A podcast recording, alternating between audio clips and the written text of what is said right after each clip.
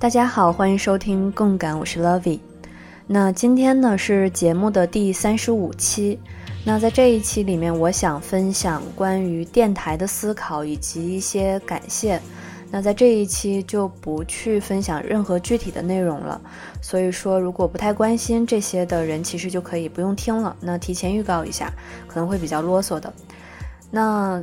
感觉到了这个时候呢，也应该出一期关于反省或者是类似思考的沟通特辑。那今天的主要内容其实就是这样的一些东西。那今天想要说的思考，其实不是宏观上的对于电台这一整个形式，其实是很局限的对于我自己的这一个电台的这种存在的思考。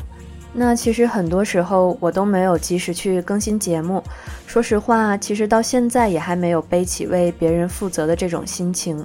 可能很多时候，当我陷入到这种是否要为别人负责的思考的时候呢，也会导致更新推迟。那大家可能都会感觉到，说我做这个东西很多时候是在靠直觉，没有怎么去追过热点，也没有去弄当下很多人去喜欢的东西。那有的时候，我的朋友就说你要去弄啊，你要积极的写呀。那我每次在听到的时候呢，也觉得非常认同。那表面上就觉得说我要好好做，去吸引听众，为大家造福。但是每一次执行的时候呢，就会特别的费力。比如说，为了新节目，你要去了解新的剧集啊，新的这种综艺啊，要花额外的时间去弄，我就觉得真的太费劲了。因为我现在对于这种剧啊，或者是真人秀，可以说是在一个兴致缺缺的状态里面，或者说并不是追得很紧的一个状态。那最后从结果上来看，就会发现我还是会回到我以前很久就看过的一些东西上，然后在回忆的基础上呢，去做一些功课。那大家就能发现我的很多东西就会很旧，一般在这种作品出现过后的一年半年在做的就很多，那看上去其实就是一种消耗过去，新的东西累积的其实很少很少。那后来我发现说，与其说这种事情从表象上来看就是我的懒惰导致的，那实际上呢？我其实是隐隐的跟随了内心，做了一个我能够接受并且乐于去做的那个选择，就是把一些我在从前经过思考、有了时间沉淀，不是很新鲜，但是它在我内心固定下来的东西讲出来了，这样是让我觉得妥帖的，是能够接受的。那我相信任何一个做自媒体的人都会有这样的一个阶段，那其实我还不能是算作这种人。只能说是一个很简单的，呃，初级内容贡献者吧。那这样一种阶段，就是说，大家一开始做的时候呢，都是为了自己做的开心，是发自内心的那种冲动，对吧？想说，我并不在乎有没有人关注，我就是要把我想说的东西说出来，我就是为了自己开心。那当你有了一点点反馈的时候呢，你这个时候就会不自觉的把更多人的意见去纳入你自己的一个考量。想对自己进行一些提升，也会把一种纯粹的自我进行放大，呃，不能说是迎合，就是你会有一种很自然的去回馈、去感谢大家的心态。那在这个时候呢，往往就会向着两个方向去发展。那一方面呢，就是说你的确去做出了一些改变，然后你可能获得了更多人的喜爱，那最后它也变成了一个比较专业的事业吧。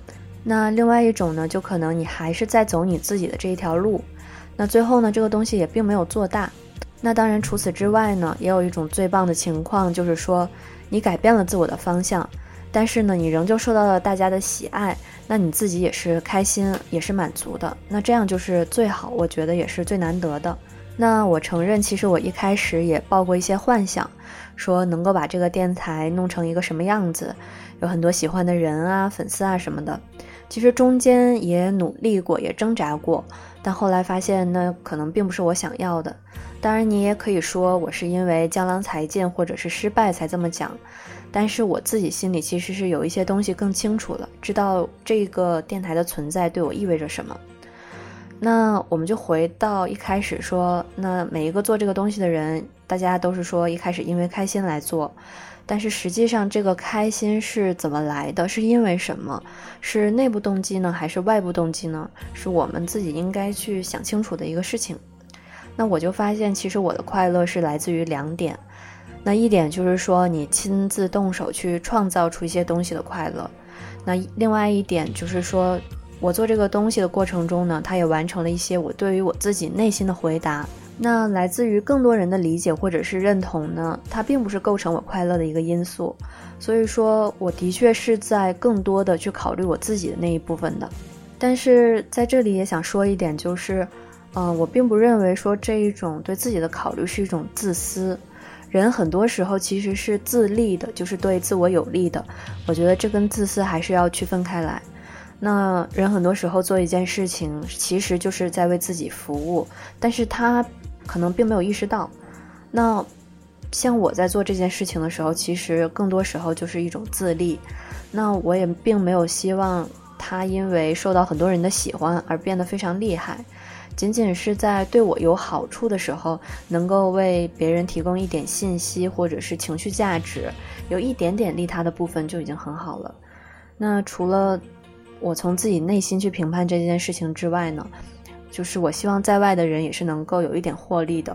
那这个标准并不是说我有没有去尽一百分的努力去满足别人，而是说在我满足自己的同时，别人单一的从这件事情获益了。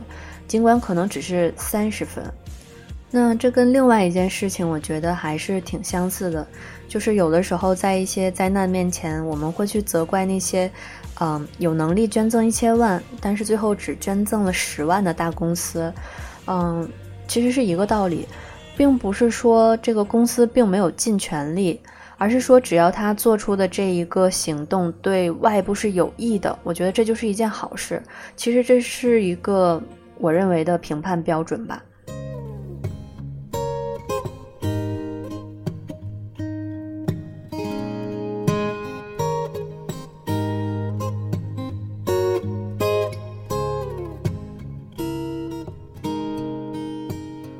我也想说一些关于我的这种电台的内容的反思。其实大部分时候呢，我不是在说这个东西是什么，那都是在说一种感受。其实这也是一开始起名字的时候的一个启发和缘故。那共感这个名字就是这么来的。当然，名字这个东西也是会反过来影响你的这种行为。当你把它定义出来之后呢，它就会反过来影响你、规范你。你会在无形当中去遵从它的一个方向，然后两者就会互相加强。所以有的时候，我觉得，呃。我自己说的这个东西呢，也是很虚妄的。比如说，你夸一个什么人，你去推崇什么事情，或者你去说一件事怎么不好，其实这就是我完全的自己的一个想法。我觉得，嗯，好的一方面是希望跟大家有一个共鸣，但是不好的一方面，我觉得也是把一些比较虚妄的这种想法传递了出来。那我做的其实完全就不是影评，还有评论这种东西。我觉得影评啊、评论这种东西其实是非常严谨的，它是需要有专业度的，并不是说你看了这个东西之后写一点基于我个人的感受就可以了，哪怕说你这种感受你认为非常深刻。那评论这种事情做的就是你要做一些基于对于这种文本的了解，然后去做一种有结构的分析。那实际上我的这些内容呢，就完全是这种东西的一个反面。那我在这个过程中也质疑过我自己这个东西的专业性，或者是，呃，含金量，也就是一种模糊的这种价值衡量。其实，在最一开始定这个名字的时候，也包含着一种恐惧，就是我知道我是没有办法做到那么专业的，所以我也不敢起一个，嗯，多么专业的名字。我真的就是只能从感受这一方面来入手。那么后来我就发现呢。如果说去做一些这种专业的、深刻的分析，那肯定就是相对要付出多也吃力，在某种程度上它是一种强迫。那我就明白，其实这个并不是我的初衷。我的初衷其实就是为了说想为我自己服务，来取悦我自己的，让我快活。而我对于这个东西的一个态度和生发，那其实看起来就是一些没有什么所谓的感受。那不过这种感受对于我个人而言是重要的，那是我自己对于我以往的一种娱乐生活进行了一些升华。那其实说到这里呢，就还可以谈另外一个问题，就是说这些内容为什么就总是韩国的这些东西？那有一些朋友就留言说，你应该更丰富，就不仅仅是这些东西。那我后来发现，这个原因呢，就在于说，这其实是我对于我自己过去生活的一种升华和反思。因为我在过去就是花费了大量时间在观看这些东西上面，这种韩国的剧集或者是综艺。那我在感性层面上呢，会觉得自己积累了很多的感受。那一方面会觉得他们很可贵。但另一方面呢，我也会怀疑，就觉得自己是不是虚度了很多的时间，把它花在了这种娱乐上。所以说我做这件事情也是对于我自己过去这种花费时间的方式的一种和解，就把这些从表面上看是娱乐的东西进行一种升华，弄清楚我在背后到底获得了什么样的启发，就不会说一直。这个东西在我内心是以一种，呃，自省或者是惭愧的方式存在。那看电影还有看综艺，其实是现在很多人会投入很大一块时间去进行的一个活动。那其实针对这样的一个主要的活动，你不对它去进行一些讨论，其实是说不过去的。如果不做这些事情，它可能真的就变成了非常单纯的杀时间。所以我也很反对那样的一种说法，就是说，我看电影、看剧、看综艺就是开心啊，我就不要去想那么多。我觉得针对一个这样占用了大量时间的东西，你不去讨论它的价值观，不去进行一个简单的这种自我消化，我觉得也是非常的不正确。那当然说。你看了这些东西之后，你可以去严肃的讨论，认真的对待。那我的电台内容之所以不深刻呢，其实也是因为我在我自己舒服的领域里面去选择了一个程度，去做这种相对很浅层的感受分享。其实，在各个方面的这种衡量上，是我觉得可以接受的。至少这样的一种程度体现在电台的这个形式里面，我觉得是没有问题的，是并不会让我觉得羞愧的。那么在内容上，有的时候我不丰富的其他的一个原因就是说，我总是站在了一个不太鲜明的立场上，我从来不敢说特别狂热的喜欢什么东西，或者说崇拜什么人，我是一个什么专家，呃，其实总是很小心翼翼的去表达。那我在关于韩国这一部分文化内容的这件事情上，其实比较封闭，呃，不喜欢跟其他人交流，然后也从来没有把自己看成是一个粉丝。我可以去仰望一些内容，但是我不能去附属，也没有办法去混这种非常主流的这种圈子。所以说，在这个领域里面，以这种身份其实也是很难交流的，只能有一个单方面从我出发的一种观点。那另外的一个困惑就是说，其实很多时候我会去拷问自己，说为什么要做这些，为什么要继续做下去？这种 keep you going 的东西到底是什么？那我就在想，我在开始做这个电台的时候呢，其实我一直非常迷恋电台的这个模式，从很早以前我就幻想着说自己要能做这件事情就好了。那但是在网络电台出现或者是流行之前呢，你个人想要去做这个事情其实并不容易。那么在差不多一五年的那个时候呢，我突然就开始大量的去接触这种网络电台节目。那我自己听了很多之后呢，就会发现说，这其实也是一个相对普通的人他自己在进行的一种分享。那是不是说我就也可以去这样做了？那但这个想法在具体实施之前又沉淀了很久，或者说拖延了很久，因为我觉得在现实层面上去实施还是非常困难。那当我正式的开始去做这件事情的时候呢，嗯，一段时间我就又会经历一个危机，就是我会觉得这个东西没有价值，而且你要输出呢，你可能就要花更多的时间去输入，那时间成本也是一种投入，你是需要去取舍的。那我就会觉得说，是不是就算了？因为这是伴着我对这些娱乐方式的渐渐远离。嗯，我就会去问我自己，到底你还喜欢这个东西什么？不能割舍的是什么东西？那我就会发现，还有一件事情，就是说，其实它是我对于，呃，自己对音乐喜爱的一种释放。那电台一方面有一种就是说了很多干货，但是音乐很少，并不是主流。那另外一部分就会像情感电台，或者是专门分享音乐的，它就会花很多时间在音乐上面。那我其实还是很喜欢把我喜欢的音乐放到我的节目里面，那喜欢这种用音乐去营造环境的方式，那所以其实我每期还是放了很多的音乐，我是有在刻意的去挑选，可能会有一些意义或者说我认为的氛围，那可能有一些人会觉得有一点烦，有一点烦躁，呃，有一点影响收听。但其实我是有在默默用心、偷偷去铺设这个东西，我自己在这里面是有享受的。那除了这种形式之外呢，我还有思考说，我对这个内容还有留恋吗？就是以韩国真人秀或者是电影剧集为主的这些内容，我发现的确还是有的，但是在消退。就是说，在我现在的生活当中，我已经越来越少的去关注这些事情。那可能在从前的一些年里面，呃，对于看康啊，或者说追逐偶像这件事情，它就是有一种天然的热情的。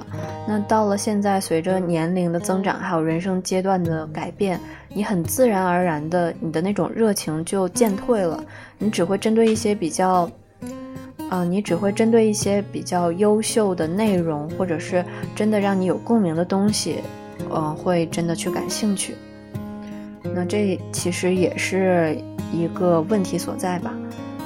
那我自己从前其实也有做过一些改善电台的尝试，就是找来一些朋友一起聊了一些话题，想要把这个电台维持成一种发展的态势，并不是说我一个人一直在对我自己的过去进行一种消耗，因为这样就会。把过去的静止的东西消耗完毕之后，它就没有东西了，就会变成一种静止态。那其实我现在呢，却渐渐的生出了一种可以阶段叫停的想法，嗯，就觉得说，当我把所有的过去都缅怀完，和自己进行一个完整的和解之后，我其实就是可以把这个项目关闭了，结束这一阶段，其实就把这种升华去结束掉。我觉得这也是一件很有意义的事情。那除此之外，就是我觉得任何一个东西，它也是有自己的一个命数。你把它创造出来之后呢，它也会有自己的生命力，就像一个孩子一样，肯定不会说是完全按照你的想法去进行发展。所以说，你就让他任他去发展吧。那之前很担心别人会说你这个东西不对，或者说你说该说的东西没有说。那那个时候我就会觉得这个事情变得非常的两难，真的很难去进行开展。那其实，在我现在经过了我前面说的这些思考之后，我就明白了我面对的是什么东西。所以说，我其实现在我就能够承认，其实我可能就是一个比较糟糕的这种内容创作者，我就是很难去达成很多人的一种期望，或者去满足大家的一种期待。那在更多的时候，我在做这件事情的时候，我还是在力求一种真诚。那我现在也明白，说我一直追求那种真诚是什么，其实是因为我想要更加坦诚的去面对我自己。那如果说问到我对于这一个作品满意吗？其实是并不满意的。嗯，但是我觉得它就像是我自己的日记，不是很优秀，但是特别表达自我。嗯。至少在诚实面对自己内心上，我觉得我又走了一大步。那最后一部分说一说关于感谢吧。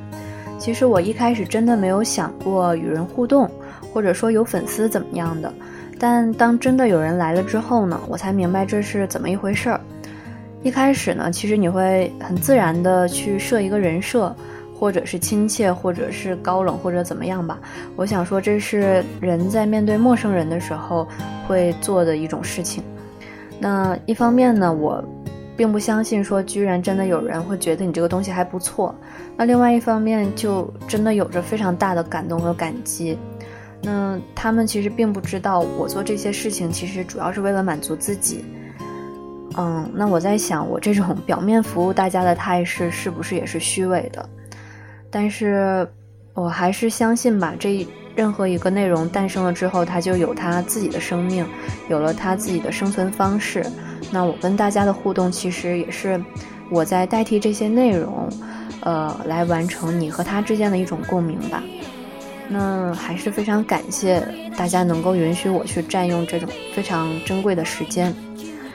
那也在这里提两位朋友吧，那一位是在喜马拉雅这个平台上面叫做半天一秒的这位听众，还有一位是在网易云上面一位叫做蛋蛋的朋友。呃，在我这种带做不做的情况里面呢，他们依然能够非常不吝啬的去留言来互动，的确是在好几个我比较迷茫的时刻敲打了我一下，鞭策也好，鼓励也好，都是非常感谢的。可能它对我意味着更多的一些东西，可能是大家没有办法想象的。呃，那最后也不想说劝说大家一定要喜欢要关注。